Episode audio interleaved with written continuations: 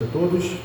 Quero convidá-los a abrirem suas Bíblias no Evangelho de Lucas, capítulo 2.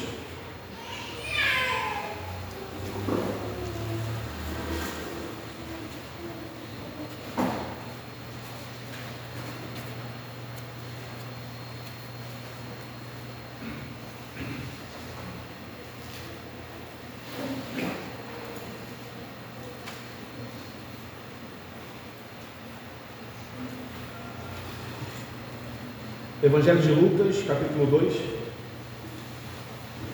Vamos ler do versículo 1 até o versículo 20. Lucas, capítulo 2, do 1 ao 20. Diz assim a palavra de Deus: Naqueles dias foi publicado um decreto de César Augusto, convocando toda a população do império para recensear-se. Este, o primeiro recenseamento, foi feito quando Quirino era governador da Síria. Todos iam alistar-se, cada um à sua própria cidade. José também saiu da Galiléia, da cidade de Nazaré, e foi para a Judéia, até a cidade de Davi, chamada Belém, por ser ele da casa e família de Davi, a fim de alistar-se com Maria, sua esposa, que estava grávida. E aconteceu que, estando eles ali, chegou o tempo dela ter a criança. Então Maria deu à luz ao seu filho primogênito, enfaixou o menino e o deitou numa manjedoura, porque não havia lugar para eles na hospedaria. Havia naquela mesma região pastores que viviam nos campos e guardavam seus rebanhos durante as vigílias da noite. E um anjo do Senhor desceu aonde eles estavam, e a glória do Senhor brilhou ao redor deles, e ficaram tomados de grande temor. O anjo, porém, lhes disse: Não tenham medo. Estou aqui para lhes trazer boa nova de grande alegria, que será para todo o povo. É que hoje, na cidade de Davi, lhes nasceu o Salvador, que é Cristo o Senhor. E isto servirá a vocês de sinal. Vocês encontrarão uma criança envolta em faixas e deitada em manjedoura. E de repente, apareceu com o anjo uma multidão do exército celestial, louvando a Deus e dizendo: Glória a Deus nas maiores alturas, e paz na terra entre os homens, a quem Ele quer bem. Quando os anjos se afastaram deles e voltaram para o céu, os pastores disseram uns aos outros: Vamos até Belém e vejamos os acontecimentos que o Senhor nos deu a conhecer. Foram depressa e encontraram Maria e José e a criança deitada na manjedoura. E vendo isso, divulgaram o que lhes tinha sido dito a respeito deste menino. Todos os que ouviram se, se admiraram das coisas relatadas pelos pastores. Maria, porém, guardava todas essas palavras, meditando-as no coração. E os pastores voltaram, glorificando e louvando a Deus por tudo que tinham ouvido e visto, como lhes tinha sido anunciado. Bom estarmos aqui essa noite, meus queridos, expostos à palavra de Deus. Antes de começarmos, quero convidá-los a reclinar suas cabeças e mais uma vez ir ao Senhor em oração, clamando para que Deus tenha misericórdia do seu povo e fale conosco essa noite. Senhor Deus, estamos aqui, Senhor, diante de Ti, sim, diante do Deus dessa terra, o Senhor dos Senhores. Senhor, Clamamos para que a tua misericórdia se estenda essa noite sobre todos nós, falando, exortando, encorajando, revelando, Senhor, os pecados dos nossos corações e ao mesmo tempo revelando o teu Filho Salvador. Tenha misericórdia de todos nós. Assim oramos, em nome de Jesus. Amém. Meus queridos, o texto de Lucas capítulo 2 é um texto espetacular talvez um dos maiores textos das Escrituras, porque é nesse texto que nós temos o desenvolvimento de Lucas sobre o nascimento do Messias, o nascimento de Jesus. Então, diante disso, apesar de ser uma quinta-feira, muitas pessoas trabalharam já essa semana, trabalharam hoje, e talvez nessa hora já o cansaço esteja batendo. Eu quero encorajá-los a lutar contra o sono, contra o cansaço de fato, para que o Senhor diante da Sua palavra, ministre nos nossos corações. Eu tenho certeza de uma coisa, que todos nós, todos nós gostamos de boas histórias. Seja livros, filmes, séries, mas boas histórias cativam a gente. E algumas delas marcam ao ponto de a gente poder lembrar: aquele livro, aquele filme me marcou, me trouxe lições. Eu, particularmente, gosto de histórias que têm quebra de expectativa. Já viram isso? Nós estamos acompanhando um filme ou um livro e nós temos a certeza que aquele personagem ganhará aquele prêmio ou será o herói, e do nada, na próxima página, tudo desmorona e aquele personagem insignificante toma tudo e a gente fala: Eita, que isso? E a gente quer ver o próximo episódio, o próximo capítulo, a gente fica preso aquilo ali até ver o final daquela série, daquele filme. E eu também gosto de histórias que mostram para a gente acontecimentos pequenos, mas que desembocam, desaguam em situações extraordinárias. Já viram isso? Uma pessoa atravessa uma rua, que é uma coisa muito simples, só que quando ela atravessa a rua acontece algo que vai mudar todo aquele livro, toda aquela série, todo aquele filme. Isso é impactante, porque são coisas que nós não esperamos. E diante da teologia, da Bíblia, esses acontecimentos pequenos, essas quebras de expectativa na história do homem, nós chamamos de providência divina. Providência divina. A maneira como Deus está fazendo com que o mundo avance para os seus propósitos. Isso é muito interessante porque o Deus da Bíblia, ele é o Deus da história. Ele é que dirige todas as coisas. Alguém pode dizer assim para a gente: olha, eu estou aqui por um acaso ou por uma coincidência. Mas entenda, diante da Bíblia não existe coincidência. Existe um Deus soberano providenciando todas as coisas para que aconteçam segundo o seu propósito, o seu bom propósito. E no texto de Lucas, capítulo 2, nós vemos a mão poderosa da providência de Deus, com quebras de expectativas, com acontecimentos aparentemente pequenos, mas desaguando em situações extraordinárias. Então, nesse texto, é um texto que quando eu estava estudando e lendo, eu parava e calma aí que eu tenho que respirar porque está rápido demais. Eu quero que vocês entrem comigo naquilo que Deus tem nos mostrado. Eu quero dividir esses 20 versículos em quatro partes, que eu entendo que sejam quatro partes que vamos conseguir aprender bastante sobre aquilo que Deus quer nos ensinar essa noite. A primeira parte vai do versículo 1 ao versículo 3. Eu quero que vocês acompanhem comigo mais uma vez a leitura. Naqueles dias foi publicado um decreto de César Augusto, convocando toda a população do império para recensear-se. Este, o primeiro recenseamento, foi feito quando Quirino era governador da Síria. Todos iam alistar-se, cada um a sua própria cidade. César Augusto é imperador, ele vai decretar um recenseamento. José e Maria não têm muitas opções enquanto a isso, porque é o imperador que está decretando. A alternativa mais plausível é: eu vou obedecer o imperador e vou recensear. Só que o recenseamento, como o texto vai dizer, acontece na cidade dos seus antepassados. Como José é da linhagem de Davi, ele precisa ir para a cidade de Davi, que é Belém. E eles estão em Nazaré. De Belém ou de Nazaré para Belém, mais ou menos aí 110 a 120 quilômetros, gente. Numa época onde não tinha carro, viagens a camelo a cavalos. Então eles precisam fazer esse tipo de movimento, indo de Nazaré até Belém.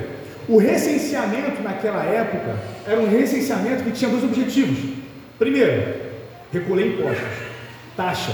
E o segundo, alistamento militar, para que o imperador possa perceber qual o tamanho do seu império e convocar principalmente os homens para serem seus soldados. Porém, os judeus eram isentos de participar do exército romano. Então, particularmente a ida de José e Maria até Belém era no sentido de taxação de impostos.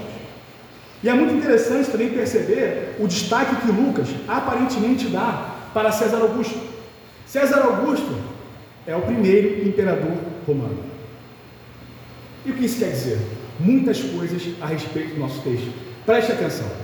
César Augusto é o sobrinho neto de Júlio César, o grande Júlio César de Roma. Júlio César adota aquele que vai ser conhecido como César Augusto. E o próprio César Augusto vai dar o início à temporada que vai fazer com que Roma avance no mundo antigo, que é a Pax Romana. Ele vai ser o responsável por fazer com que Roma seja estabelecida, seja concentrada e consiga avançar. Então, esse homem, o César Augusto, ele é visto pelos romanos naquela época como um Deus. Ele é conhecido como filho de Deus. E por estabilizar a Pax Romana, um período que não tem guerras para Roma. Roma está tranquila, está estabilizada. César Augusto é conhecido também por trazer a paz a Roma. Então, César Augusto, de maneira bem interessante do texto, vai carregar algumas prerrogativas que os anjos concedem a Jesus Cristo.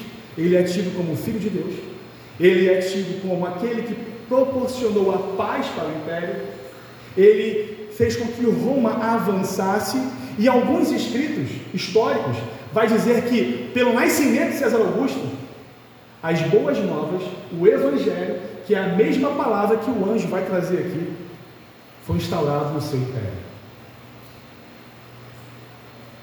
Perceba esse texto que eu separei para todos nós essa noite, de uma inscrição sobre César Augusto. É o pai de sua terra pátria divina, Roma, herdada de seu pai Zeus, e um salvador de pessoas comuns. Perceba essas palavras em negrito. Sua presciência não só cumpriu as súplicas de todas as pessoas, mas supera-as, trazendo paz para a terra e o mar, enquanto as cidades prosperam com ordem, harmonia e boas estações.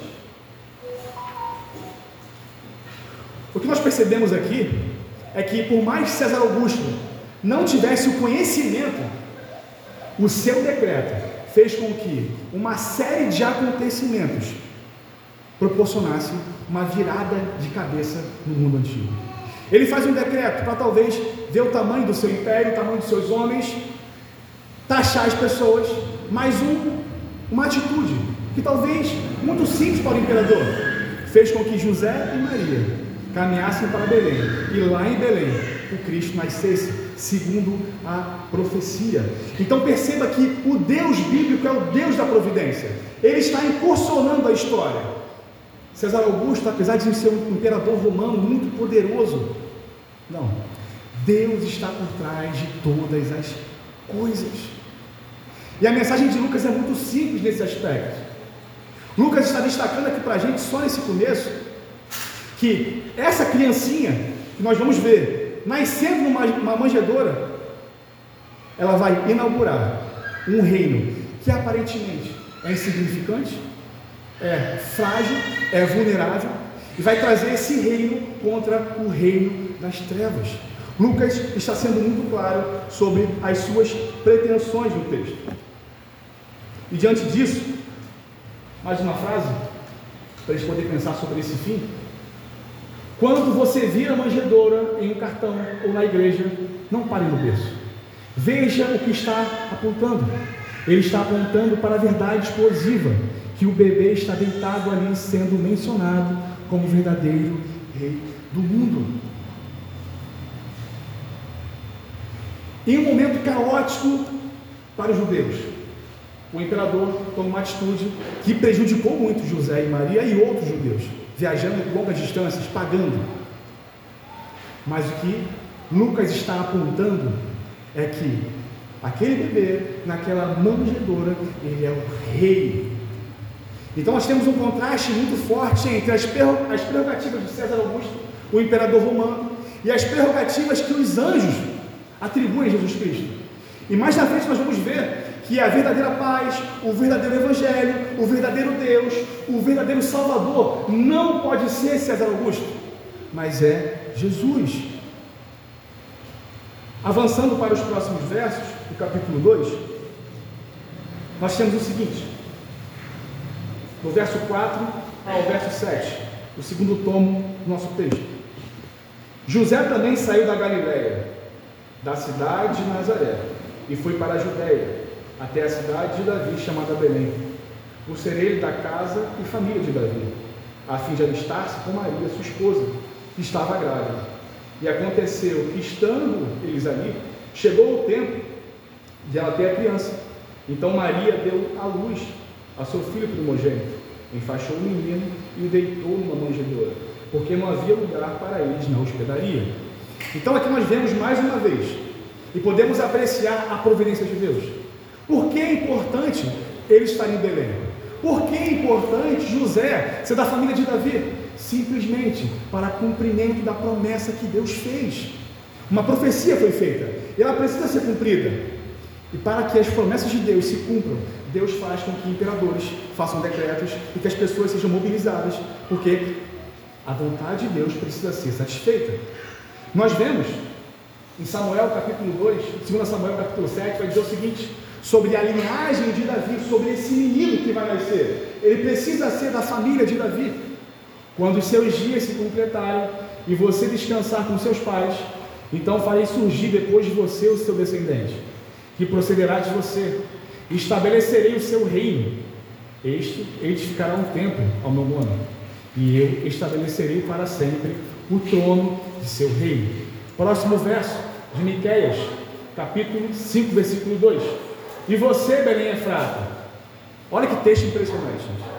E você, Belém Efrata, que é pequena demais para figurar como o grupo de milhares de Judá, de você me sairá aquele que há de reinar em Israel, cujas origens são desde os tempos antigos, desde os dias da eternidade. Então Lucas está colocando o nome de Davi algumas vezes e enfatizando a cidade de Belém, porque o Messias precisa vir dessas coisas. Ele precisa ser da família de Davi. Ele precisa nascer em Belém. O cumprimento da promessa de Deus. Uma promessa que foi feita há muitos anos antes desses acontecimentos. Entenda, meus queridos, por mais que o tempo passe, e o tempo passou bastante, a promessa de um Messias, a promessa daquele que viria restabelecer a paz, foi feita no Éden, há muito tempo atrás. E os tempos se passaram, muitas coisas aconteceram, muitos falsos Messias se apresentaram, e alguns que pareciam ser não eram, mas Deus não esquece de suas promessas.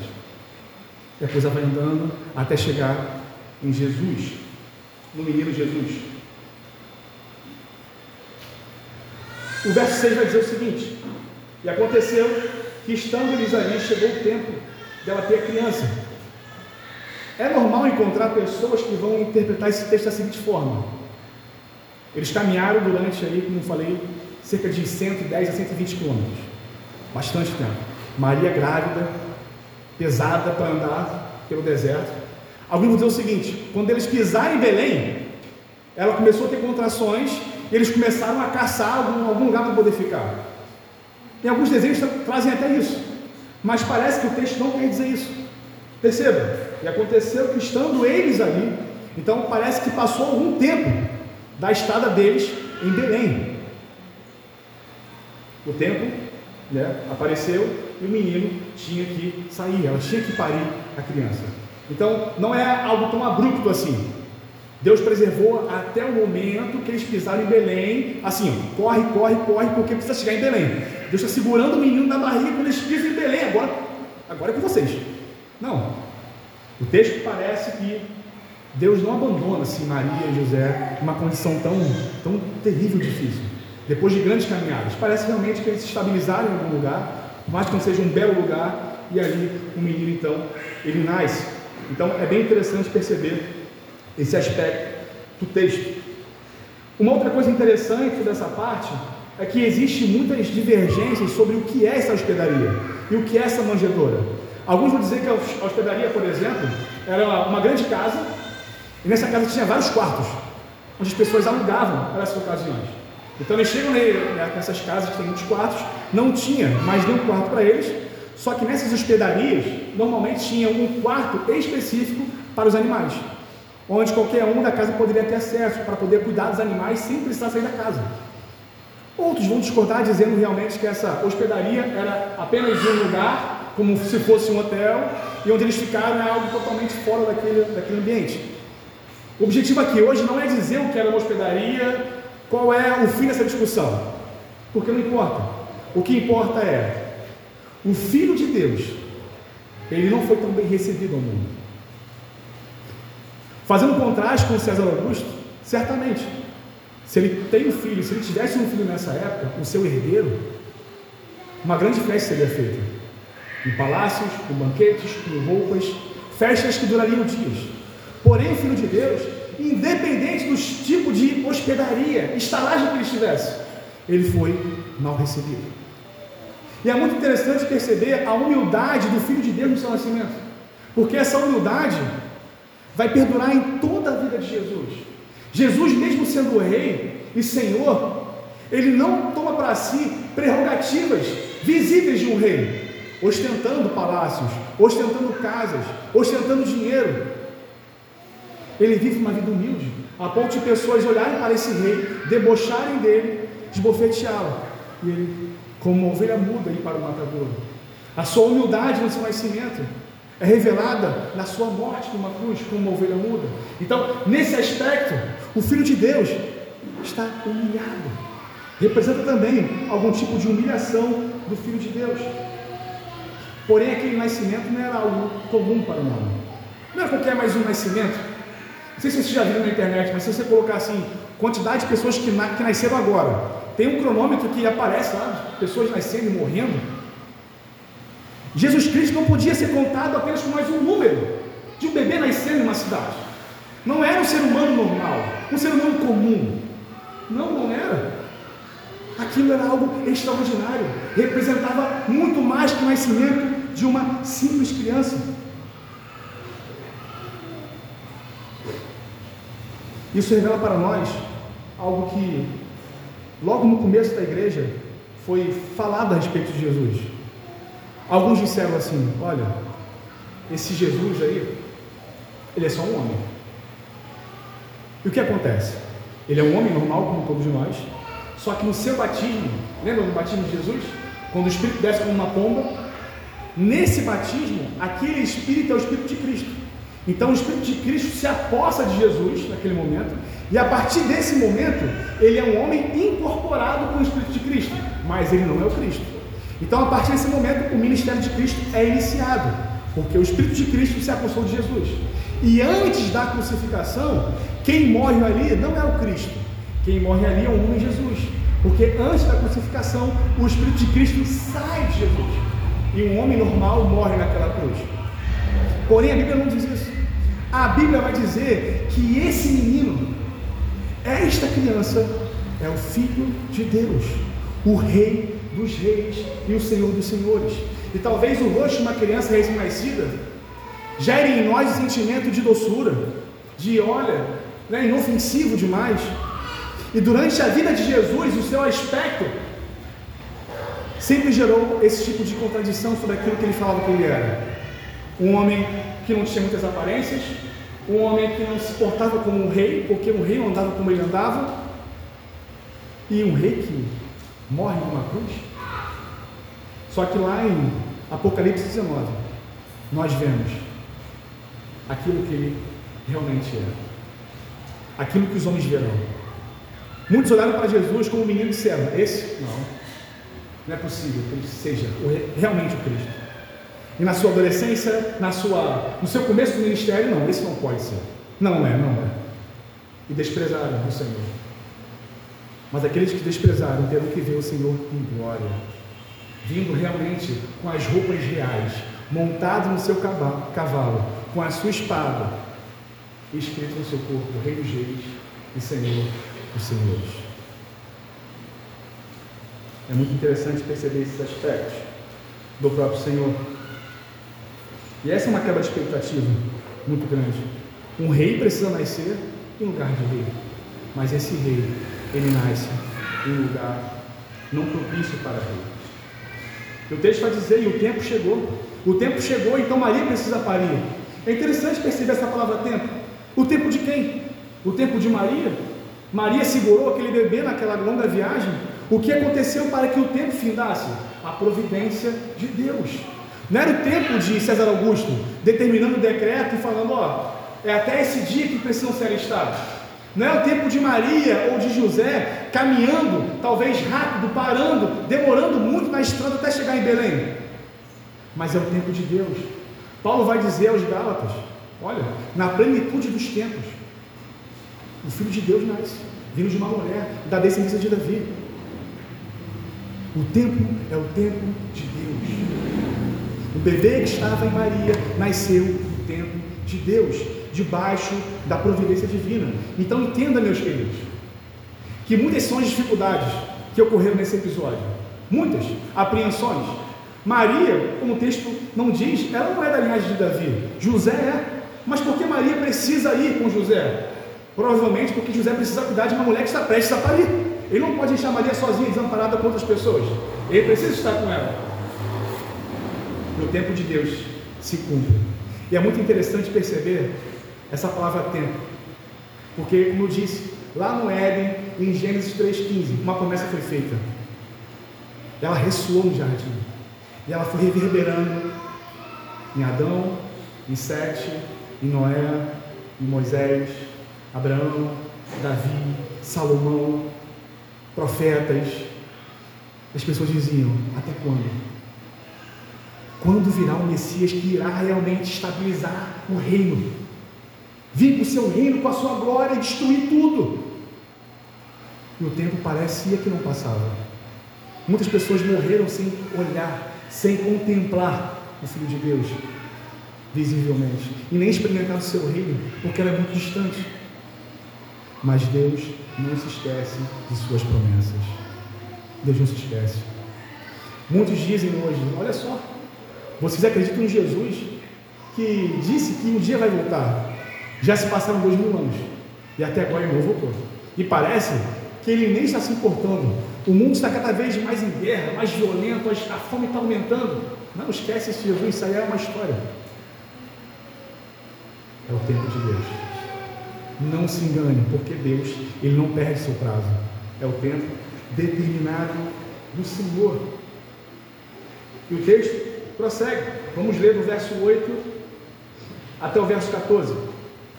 Havia naquela mesma região pastores que viviam nos campos e guardavam seus rebanhos durante as vigílias da noite. E um anjo do Senhor desceu onde eles estavam, e a glória do Senhor brilhou ao redor deles, e ficaram tomados de grande temor. O anjo, porém, lhes disse: Não tenham medo. Estou aqui para lhes trazer boa nova de grande alegria, que será para todo o povo.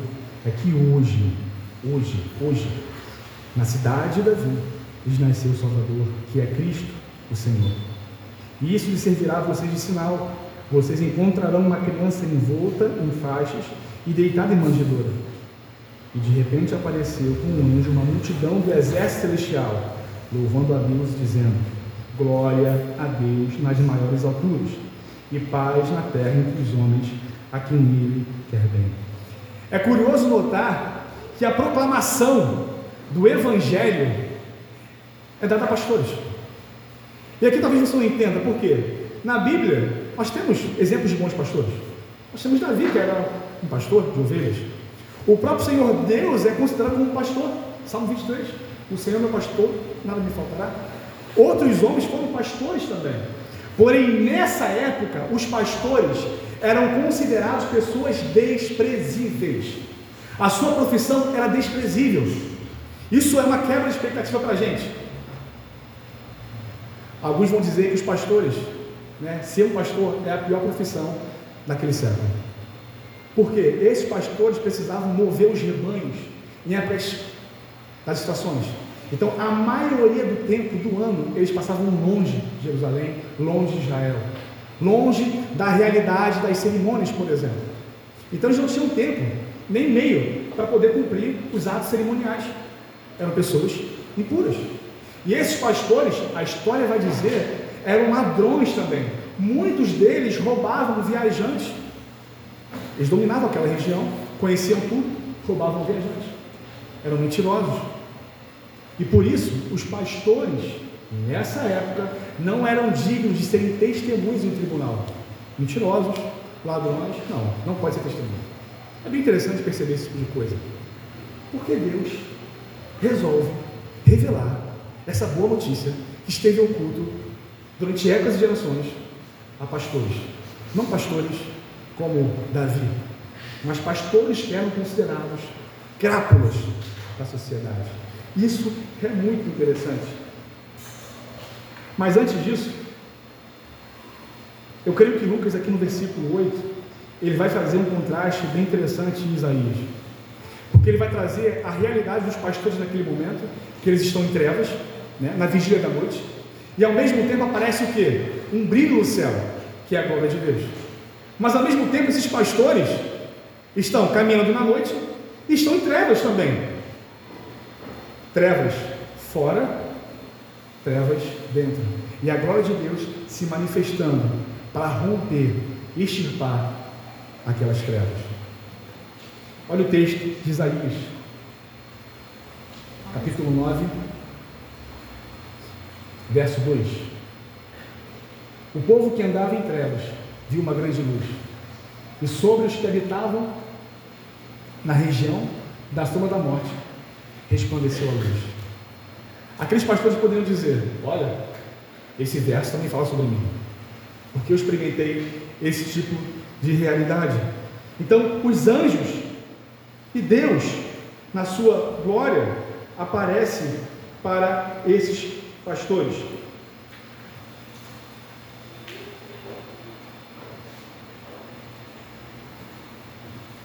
O texto vai dizer que esses homens ficaram amedrontados, cheios de temor. E não é a primeira vez em Lucas que isso acontece. Gabriel, por exemplo, o anjo aparece a Zacarias, ele tem medo e o anjo diz: Não tenha medo. O mesmo Gabriel aparece a Maria ela tem medo, ele vai dizer: não tenha medo. Não sabemos se é o Gabriel ou não aqui, o anjo Gabriel, mas aquela presença angelical causa espanto e causa medo. E ele vai dizer: calma, não tenha medo. Então, a primeira coisa que aquele anjo vai fazer é encorajar aqueles pastores. Dizer, calma, não tenha medo, porque o que eu vim fazer aqui hoje é trazer boas novas trazer boas notícias. Então, existe um acalmar do coração para que eles possam sossegar e falar: Ah, tá, eu tenho agora confiança para ouvir a mensagem. Já esteve diante de uma situação que você está prestes a. Pode ser um esporro, pode ser ser demitido, pode, não sei, apanhar de alguém. A pessoa fala, vem rápido para cima de você, você está com medo, ela fala: calma, calma, calma, calma. Eu vim em paz. Aí você tem paz para poder pensar sobre aquilo, aquilo que ela está falando. Que até no momento que ela não falar que ela vem em paz, nosso coração está, ela vai me matar, ela vai me bater, vai acontecer alguma coisa, não sei o que está acontecendo. Então ele vai dizer: calma, não tenha medo, porque o motivo dessa presença é grande demais.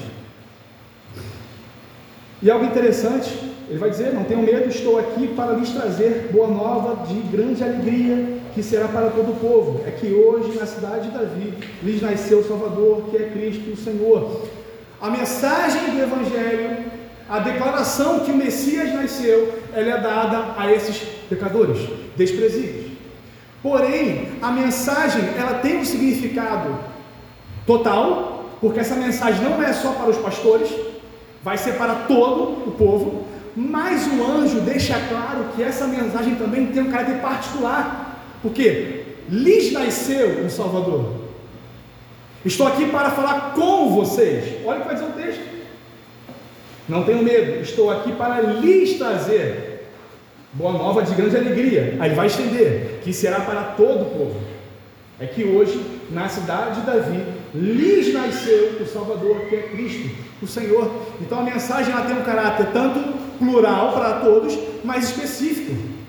Jesus Cristo morreu para os seus eleitos. Mas eu posso dizer, é por mim. Jesus não olha para a sua igreja como um grande enumerado de pessoas, dizendo, não, aqui está o bolo todo, aqui são os meus eleitos. Esse são os, é o meu povo. Não. Existe um caráter particular do anúncio de Deus. Existe um caráter particular da salvação de Deus para os homens. Deus salva pessoas não é grupo, são pessoas que ele salva. E é pelo nome que ele chama. Então, olha só, que coisa interessante.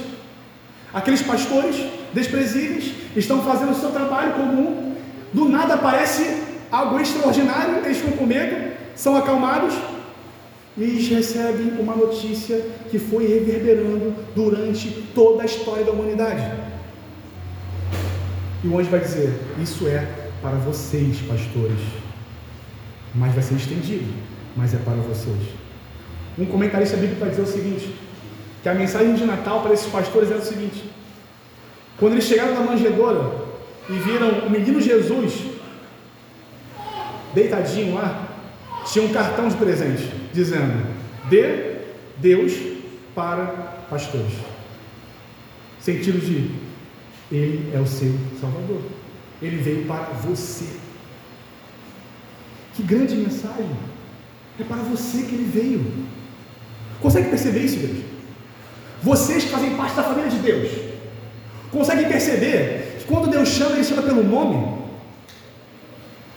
Não é algo, olha só, venha e se você ir para esse bolo aqui, você consegue entrar e se vira. Não, é você.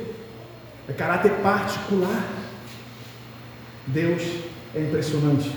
Ele faz coisas que realmente confundem a cabeça dos sábios. E o verbo se fazer carne, essa notícia do Messias vindo, é espetacular. Mas o que torna ela impressionante, loucura para o mundo, é que o Verbo de Deus se fez carne. Mas se ele fosse revelado apenas para os grandes, apenas para os sábios, apenas para os ricos e poderosos, todos nós olharíamos essa grande bênção e diríamos: é, não dá para mim. Eu não tenho essas prerrogativas para estar diante desse rei. Mas a anunciação do Evangelho, ela começa com os desprezíveis. E isso torna a mensagem do Evangelho uma loucura. Porque o rei não apenas nasce em lugar humilde, mas ele vai ao encontro de desprezíveis. Jesus vai dizer no seu ministério: Venham todos cansados e oprimidos, e eu vos aliviarei, eu vos darei descanso. Venham sobrecarregados, prove de mim, experimentem de mim, porque em minha vida, ele fala isso para quem? Pecadores, miseráveis. Enquanto os fariseus estão lá dizendo: Não preciso disso. Ele diz: Eu vim para os doentes e não para os sãos. É interessante perceber o caráter desses pastores.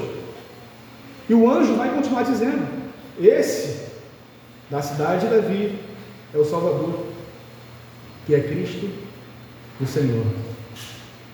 Jesus ele vai receber esses três títulos ou esses três termos: Salvador, Cristo e Senhor. Salvador por quê? A partir do pecado de Adão, todos os homens estão debaixo do pecado. Todos os homens estão caminhando juntos para o inferno. Todos os homens estão debaixo da ira de Deus. E a grande pergunta na antiguidade era: como iremos nos livrar dessas coisas?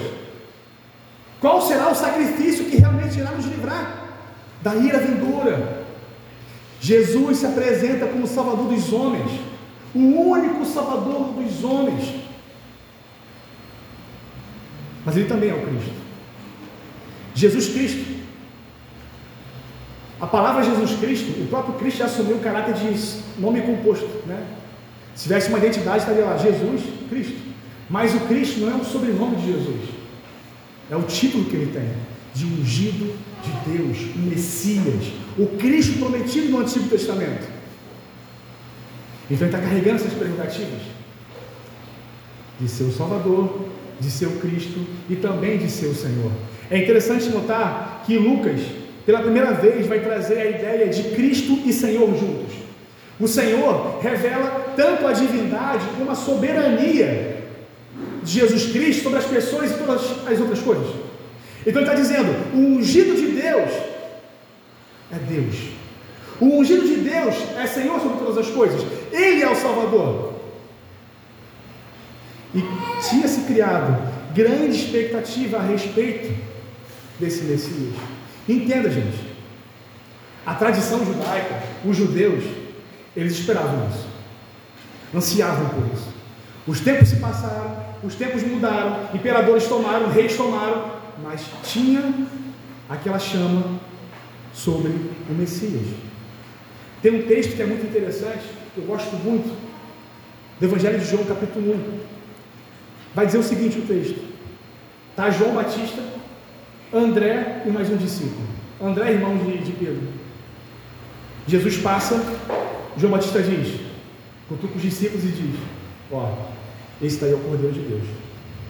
O que acontece em seguida é: André e seu companheiro vão até Jesus e perguntam: Onde tu mora, mestre? Ele vai dizer: Olha, vem e veja. E eles passam quase um dia inteiro com Jesus. Sabe o que acontece depois? Acontece o seguinte: depois de experimentar daquilo que ele era, André, ele vai até seu irmão. O texto vai dizer isso. A primeira pessoa que ele encontra é Pedro. Ele vai dizer para Pedro: Encontramos o Messias. Pedro, encontramos o Messias. Eu não consigo botar esse texto como André andando pela rua, assim, pensando né, no WhatsApp dele, né, pensando nos problemas do pescador. Não, meu pai está ali. Não, Messias, não, não, Pedro, encontramos o Messias. Não, era algo esperado, era algo desejado. Quando João Batista aponta o Messias, ele vai e confere. O texto não diz isso, mas eu consigo compreender André correndo pelas ruas, vai até Pedro e diz: Encontramos o Messias. Aí um comentarista vai dizer que esse é o eureka de André. Os cientistas, quando descobrem grandes curas e descobertas, já viram isso? Eles pegam os papéis, jogam para cima e dizem: Eureka, descobrimos. É como se André, ao descobrir o Messias, pegasse seus papéis, o seu emprego, os seus compromissos, a sua vida, jogasse para o alto e dissesse: Encontramos o Messias. Encontramos. Está aqui, na nossa frente. É Ele, é Ele, é Ele. A promessa que foi feita há muitos anos atrás, aos nossos antepassados. Então existe sim uma expectativa que foi cumprida naqueles tempos. E o texto continua. E de repente apareceu com o anjo uma multidão do exército celestial, louvando a Deus, dizendo: Glória a Deus nas maiores alturas e paz na terra entre os homens a quem Ele quer bem. Nós percebemos que o canto, ele não procede da terra, mas ele vem do céu para a terra. O canto começa com os anjos, adorando a Deus e ao mesmo tempo se alegrando pela bênção de Deus está chegando aos pecadores.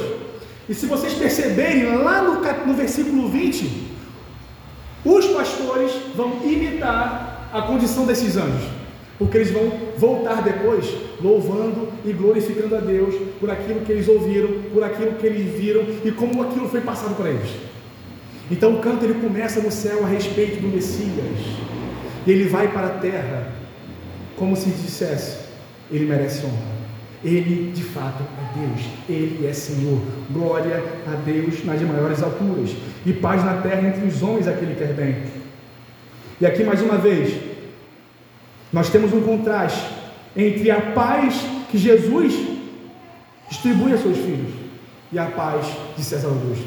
A paz romana, ela não foi capaz de fazer coisas básicas sobre a vida do homem. Sim, Roma garantiu boa paz, através de guerras, através de julgos, através de opressão, cobrando impostos.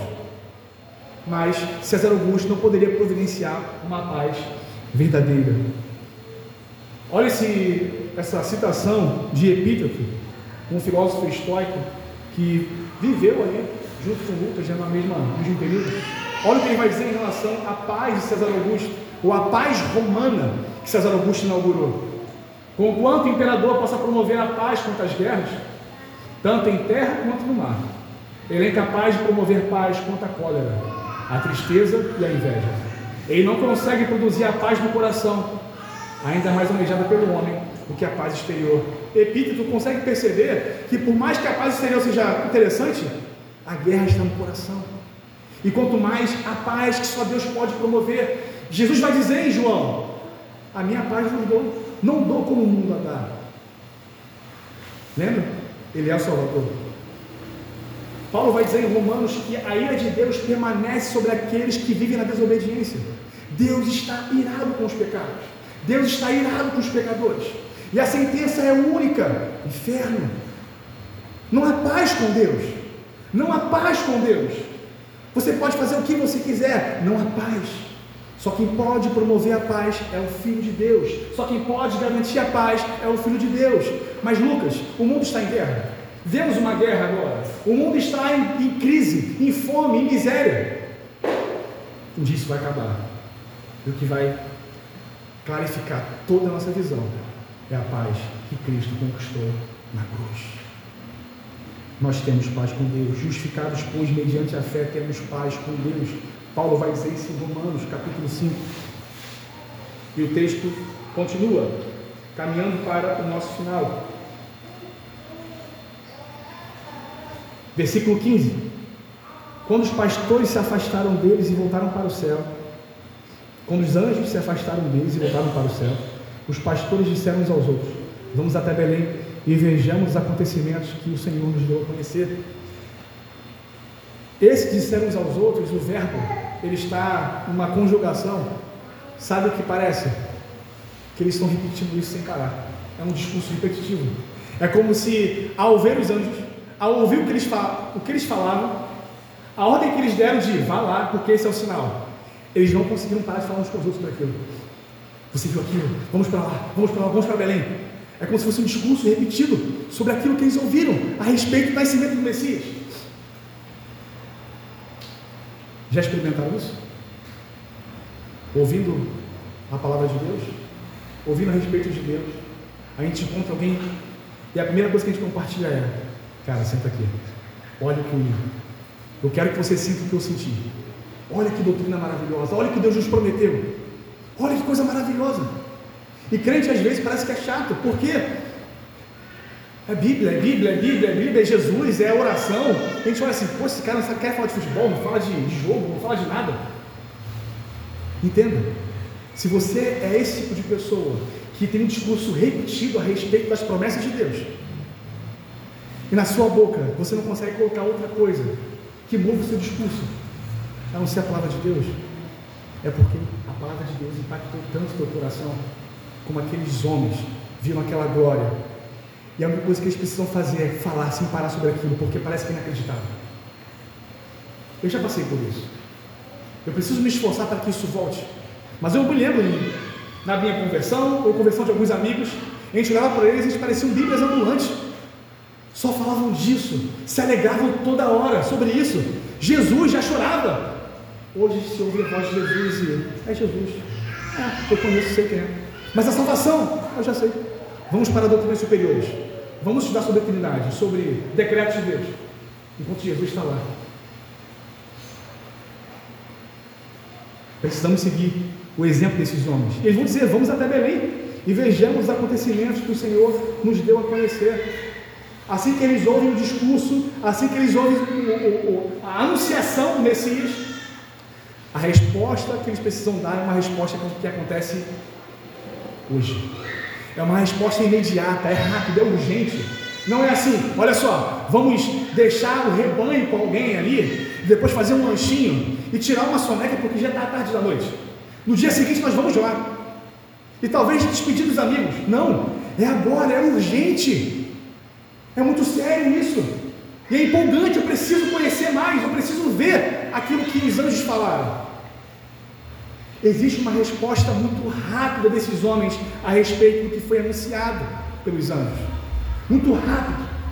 Precisamos clamar a Deus para que tenhamos respostas assim. Ao ouvir uma pregação, responder com obediência, responder com rapidez, abandonando os pecados, correndo para Cristo, vendo o Cristo não apenas numa manjedoura, mas crucificado e ressurreto, e não sendo lentos na resposta. Não, semana que vem eu faço. Não, semana que vem eu vou lá. Não, segunda-feira. Segunda-feira é o dia das promessas, né? Começa tudo na segunda-feira. Segunda-feira eu começo a orar mais. Eu começo a ler mais. Eu me dedico mais. É hoje. Assim como a salvação do Senhor. O dia é hoje, não é amanhã, não é daqui a pouco. É hoje, é urgente a mensagem. E caminhando para o final, verso 16: foram depressa e encontraram Maria e José, a criança deitada na manjedoura. E vendo isso, divulgaram o que lhes tinha sido dito a respeito desse menino. E todos os que ouviram se, se, se admiraram das coisas relatadas pelos pastores. Maria, porém, guardava todas essas palavras, meditando-as no coração. Esse texto de Maria é muito, muito, muito importante. O verbo no grego, para guardar e meditar, ele vai trazer grandes reflexões para todos nós. Maria, ao ouvir o que os pastores estavam dizendo a respeito, imagina só, a Maria está ali, o menino está ali, e os pastores vieram, olha só, ele é o Messias, começa a relatar muitas coisas. Até então, as únicas pessoas que sabiam quem aquele Jesus era, estava muito fechado ao ciclo de José, de Maria, talvez de Isabel e Zacarias, talvez. Mas pessoas estranhas vêm e começam a declarar aquilo que de fato ele é. Então Maria, ouvindo aquelas coisas, ela guarda e medita. O verbo guardar aqui, ele dá um significado que ela não pode esquecer daqueles relatos. Já tiveram essa, essa sensação? Alguém te passa uma informação muito importante, complexa, e você está ali meditando naquilo. Eu não posso esquecer, eu não posso esquecer. Você fica repassando aquilo na cabeça, ruminando, porque você não pode esquecer aquelas mensagens, aquele relato. Ela está ali, ouvindo as pessoas desconhecidas falarem a respeito daquele menino. E ao mesmo tempo ela medita. O verbo meditar aqui é interessante porque ele é usado em algumas ocasiões onde, para que você compreenda o que está sendo dito, você precisa do auxílio divino. É exatamente isso que verbo quer exprimir. Então ela está ali, ó, não posso esquecer, eu estou ruminando, isso é sério, e ao mesmo tempo, Senhor, me ajuda a entender essas coisas. O que está acontecendo? Traga esclarecimento. Mas ela está ali, meditando. Ela está ali, ouvindo. Já tiveram contato com doutrinas difíceis, com coisas difíceis da Bíblia? Informações difíceis? E você fica ali, não, isso aí é difícil de entender. Mas nós não temos que desprezar coisas difíceis de entender. Nós não temos que desprezar movimentos difíceis que acontecem às vezes, ocasiões difíceis, imprevisíveis que a gente não consegue entender. Nós temos que guardar e ao mesmo tempo usar a mesma meditação de Maria. Com auxílio divino, eu preciso compreender essas coisas. Eu preciso chegar a essa compreensão. E por mais que essa compreensão não chegue 100%, eu estou aqui meditando e ruminando. Não estou jogando essas coisas fora. Então Maria tem essa condição.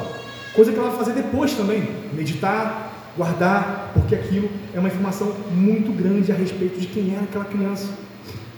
E para fechar o verso 20, e os pastores voltaram, glorificando e louvando a Deus por tudo que tinham ouvido e visto, como lhes tinha sido anunciado. Nós vemos pastores desprezíveis, uma profissão desprezível, pecadores, pares da sociedade, pessoas que não podiam testemunhar a respeito de nada no tribunal, e agora, pela graça de Deus, se tornaram testemunhas do nascimento do Messias. Eles estão testemunhando, dizendo aquilo que ele era, aquilo que eles viram. E agora sua condição não é mais caminhar pelas noites sombrias do deserto, mas eles estão voltando com um espírito novo, com um ânimo novo, porque nasceu o Salvador deles, nasceu o Messias. Então eles precisam voltar louvando, cantando e glorificando a Deus pelo que eles viram e ouviram. É muito interessante perceber como a providência de Deus age nessa, história. Um menino, um rei, anunciado há muito tempo atrás, ele nasce nessas condições. O anúncio é feito em pessoas nessas condições. Os anjos declarando aquilo que ele é, o tempo exato da chegada dele, que é o tempo de Deus. Nós vemos diversas vezes nessa passagem a mão poderosa da soberania de Deus e principalmente a mensagem do Evangelho sendo anunciada a pecadores, como aqueles pastores. Nós vemos Paulo dizendo em Romanos capítulo 5: Mas Deus demonstra seu amor por nós. Cristo se entregou, morreu, quando ainda éramos pecadores. É maravilhoso saber que o menino já nasceu, ele viveu tornou um homem feito, viveu um mistério, morreu. Mas não é um homem qualquer, Deus encarnado. Deus encarnado. Morreu, ressuscitou e agora está à destra do Pai. A promessa que foi feita se cumpriu. Nós temos hoje um Salvador. Estamos aqui hoje porque temos um Salvador. Amanhã, se Deus quiser, acordaremos porque temos um Salvador. O ano vai chegar para todos nós, se Deus quiser, porque temos um Salvador. Viveremos essa vida com confiança, porque temos um Salvador. Temos a quem nos escorar e clamar, porque Ele veio e cumpriu todas as coisas. Mas você, se você ainda essa noite não tem esse Salvador, se você ainda está caminhando pelas ruas desertas, pelo deserto, fazendo as suas obras ordinárias, Entenda, o Salvador já veio. Não é o dinheiro, não é um bom emprego, não é condições, mas é o Filho de Deus encarnado, cumpridor de toda a vontade de. Está sentado. E assim como esse Evangelho chegou a pastores pecadores, se você está aqui essa noite, está chegando a você também. O dia da salvação não é amanhã, não é semana que vem. O dia da salvação é hoje. E glória a Deus, porque essa salvação chegou a todos nós. Vamos orar. Senhor,